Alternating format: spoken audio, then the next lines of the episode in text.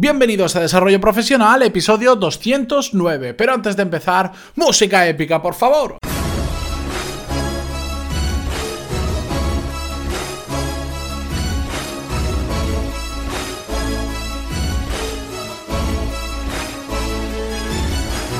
Muy buenos días y bienvenidos un martes más a Desarrollo Profesional, el podcast donde hablamos sobre todas las técnicas, habilidades, estrategias y trucos necesarios para mejorar cada día en nuestro trabajo. Y no, no habéis escuchado mal, no tenéis un fallo de memoria, he cambiado la introducción y sí, al principio os va a costar un poco acoplaros a la nueva, os va a resultar raro después de tantos episodios haciendo la introducción habitual. Imaginaros lo que me ha costado a mí grabar lo que he dicho unas 30 veces la introducción anterior hasta que me he acordado de que la había cambiado. Pero bueno, después de 208 episodios anteriores diciendo exactamente lo mismo, aún a veces le cuesta cambiar, pero he decidido cambiarla porque así es un poquito más corta, deja más tiempo para el podcast, pero sobre todo porque se simplifica, porque creía que la última parte no aportaba nada, nada más allá de lo que ya estaba diciendo. Bueno, he hecho esta presentación un poquito larga. Hoy vamos a hablar sobre bueno, os traigo un episodio que realmente no había grabado para hoy, tenía grabado otro, pero he decidido sustituirlo, el que tenía para hoy ya lo publicaré la semana que viene. Lo he sustituido por un tema que mm, estos últimos días he estado reflexionando bastante sobre ello y es el tema de qué pasa cuando consigues concentrarte al 100% y trabajar durante muchas horas con ese nivel de concentración que creo que os va a resultar bastante interesante y que os lo voy a contar desde la perspectiva de lo que vengo experimentando hace tiempo. Antes de hablar sobre este tema, muy rápido os comento, ayer tuvimos la primera clase del nuevo curso de contabilidad básico donde nuestra nueva profesora María nos va a explicar desde cero qué es la contabilidad, nos va a dar mm, contar toda la terminología que hay, para qué sirve y vamos a ir aprendiendo poquito a poco. Mañana miércoles tenéis un nuevo curso, la clase ya 27 del curso de análisis de modelos de negocio, ya sabéis que vamos a analizar un total de 100 modelos de negocio y el viernes comienza otro episodio nuevo el de finanzas personales. Un curso que es muy interesante, que a mí me encanta grabar, porque, bueno, ya lo veréis en el curso, soy un obseso de las finanzas personales, os voy a enseñar mi Excel y vais a alucinar un poquito, y que creo que os va a resultar muy útiles a todos. Dicho todo esto, vamos ya con el episodio de hoy. En pantaloni.es tenéis mucha más información, así que entráis y lo veis vosotros mismos.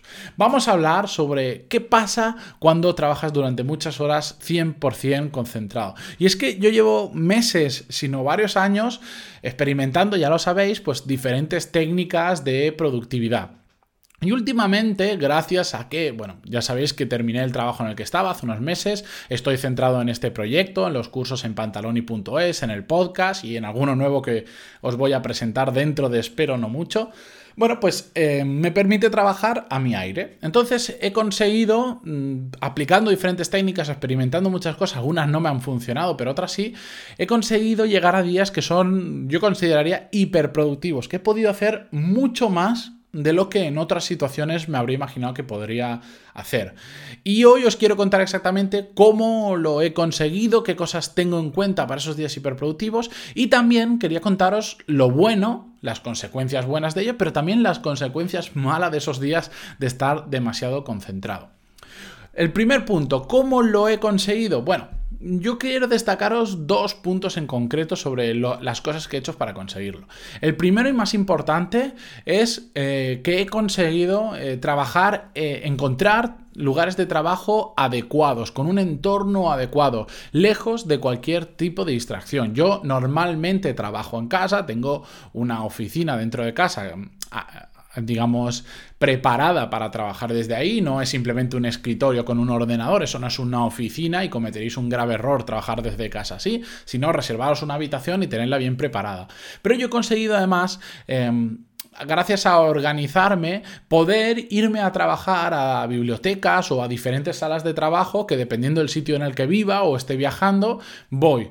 Sobre todo cuando no tengo grabaciones. Si tengo que grabar, por ejemplo, este episodio o tengo que grabar un curso, normalmente sí que lo hago desde casa, salvo que me fille fuera y no tenga otra alternativa. Pero normalmente si trabajo en casa es porque tengo grabaciones. Y siempre que puedo, me, digamos, me organizo las tareas para poder irme fuera y trabajar en bibliotecas o salas de trabajo. Lo bueno es que en esos espacios no tengo ningún tipo de interrupción. ¿De acuerdo? Por más que esté rodeado de mucha gente, vas a una biblioteca o la semana pasada, por ejemplo, estaba en Valencia, en la universidad. Hay mucha gente a mi alrededor, pero no tengo ningún tipo de interrupción porque nadie Nadie se va a parar a hablar conmigo, salvo que vea algún conocido, pero mm, no suele pasar porque mi etapa universitaria ya terminó, entonces toda la gente que yo conocí en la universidad ya no está estudiando. Además, lo bueno de trabajar en estos espacios lejos de casa es que en mi caso no tengo ningún tipo de tentación de ningún tipo, porque en casa... Bueno, ya hicimos varios eh, episodios sobre cómo trabajar en casa, pero no tenemos tentaciones porque en casa siempre, siempre, siempre, siempre, no sé por qué, siempre hay algo que hacer. Y si estamos trabajando en casa y no somos lo suficientemente organizados o tenemos la fuerza de voluntad para evitar eso que hay que hacer, nos vamos a distraer con ese tipo de cosas. Puede ser ir a hacer la compra, puede ser que se, se ha caído un cuadro y hay que volver a ponerlo, puede ser lo que sea. No tenemos ningún tipo de distracciones cuando estamos en biblioteca, sala de trabajo, porque en mi caso, por ejemplo, eh, no hay nadie que me llame al timbre o no hay nadie que me pida un recado de, mire, ya que estás en casa, ve y esto, ya que estás en casa, aquello otro, que es un, común, un problema muy común que se da a las personas que trabajan en casa, que no saben poner un límite y decir, cuando esté aquí, estoy trabajando, aunque tú me veas en casa, aunque yo cierre la puerta, estoy trabajando.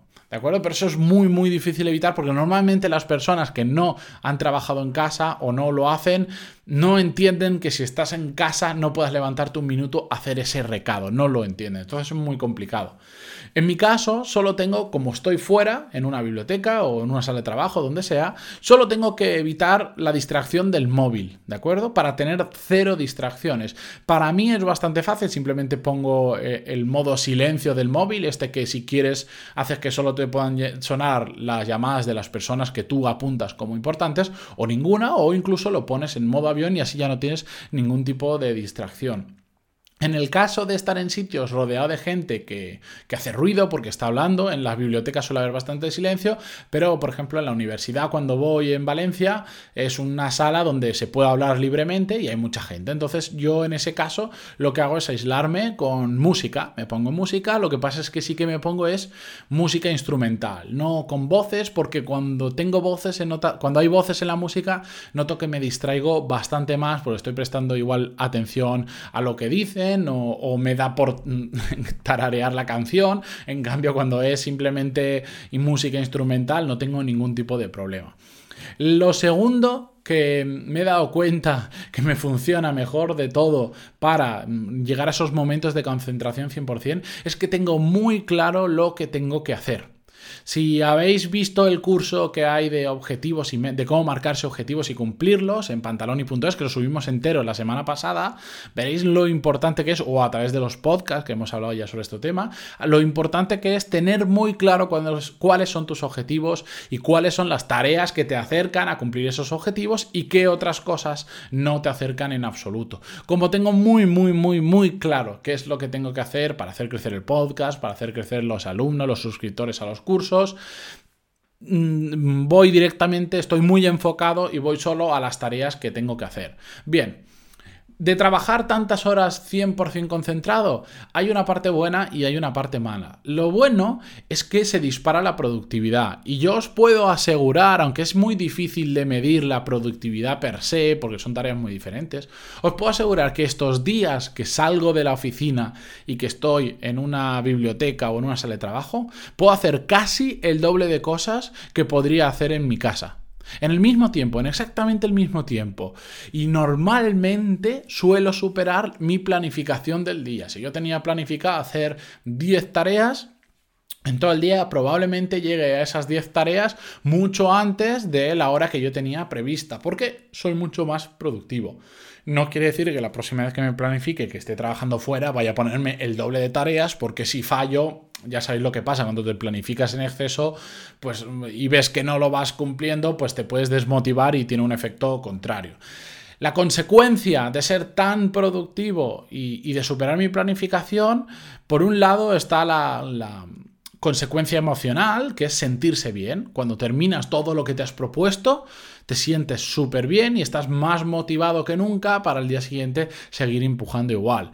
Y la consecuencia menos emocional, pero más palpable, es que se nota un... Yo personalmente noto un avance sustancial en cada uno de los proyectos en los que trabajo, pero pero muy grande. Al final hay un efecto de. Está el, lo que se llama la causa-efecto. A más haces de aquí, más efectos recibes. Entonces yo a más doy por un lado, más recibo por el otro. Y es, es, que es tal cual. Un día empujo mucho más y los resultados los noto al día siguiente o a lo largo de esa semana muy fácilmente. Lo malo de trabajar tantas horas concentrado, bueno, principalmente es que te quemas bastante, bastante rápido. Sobre todo si son cosas, digamos, muy mentales, que no son mecánicas, sino que tienes que estar constantemente pensando. Y eso yo lo he notado y el otro día lo comentaba con unos amigos, que en mi trabajo anterior, por ejemplo, eh, podía estar muchas horas trabajando, pero cuando digo muchas, son muchas los días que hacía falta, porque al final pues trabajaba en la oficina, pero tenía compañeros,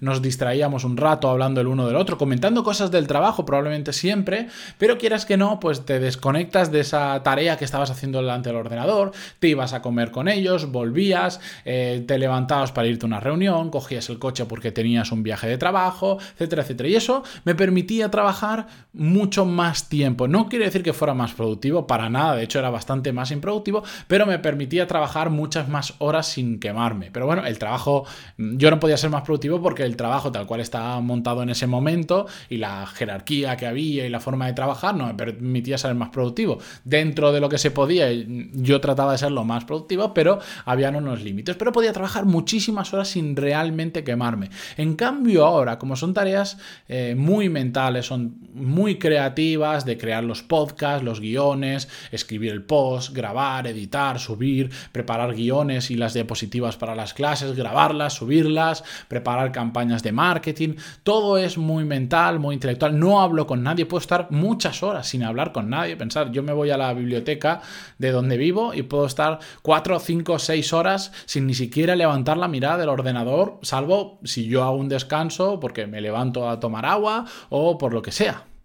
Entonces, em, al final estás tanto, tanto tiempo concentrado que puedes quemarte muy fácilmente. La solución, gestionar mejor los descansos. Si antes yo necesitaba un descanso cada dos horas, pues ahora igual cada hora me levanto y me doy un paseo de cinco minutos, bebo un poco de agua, eh, miro al cielo, me da igual lo que sea, pero necesito más descansos porque si no me, quema, me quemo antes.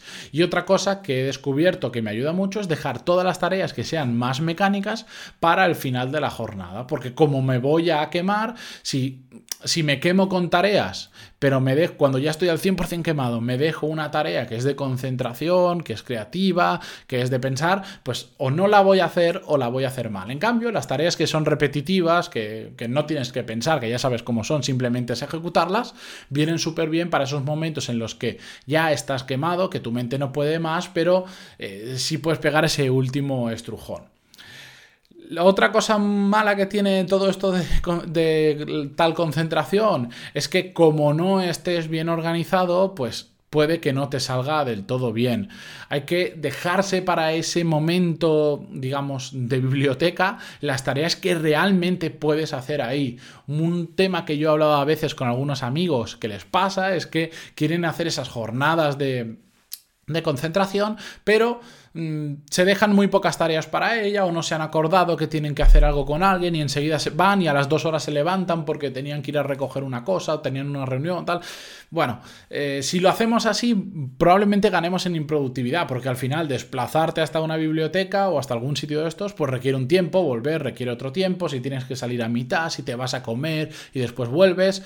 Bueno, pues al final, si estamos intentando irnos a un sitio de estos para ser más productivo y nos hemos organizado tan mal que igual somos hasta más improductivos que antes. Así que simplemente hay que organizarse bien. Yo en mi caso lo que hago es agrupar tareas que no requieren grabación para esos días. Por ejemplo, hoy estoy grabando y además de este episodio probablemente grabe el del día siguiente y grabaré como máximo un par de clases. Entonces mañana si no tengo ninguna grabación porque las he adelantado, puedo dedicarme todo el día a trabajar dentro de una biblioteca o una sala de trabajos para ser realmente productivo. Espero que os hayan servido todos estos ejemplos de cómo me organizo yo. Si queréis más que hablemos sobre este tema algún día o, con más detalles sobre alguno de los puntos que hemos tratado, ya sabéis que me podéis escribir en pantaloni.es barra contactar y yo estaré encantado de hacer un episodio específico sobre algo de ello. Muchísimas gracias por estar ahí, por vuestras valoraciones de 5 estrellas en iTunes, vuestros me gusta en Ivos, comentarios y lo que queráis y, y nos escuchamos mañana con un nuevo episodio. Adiós.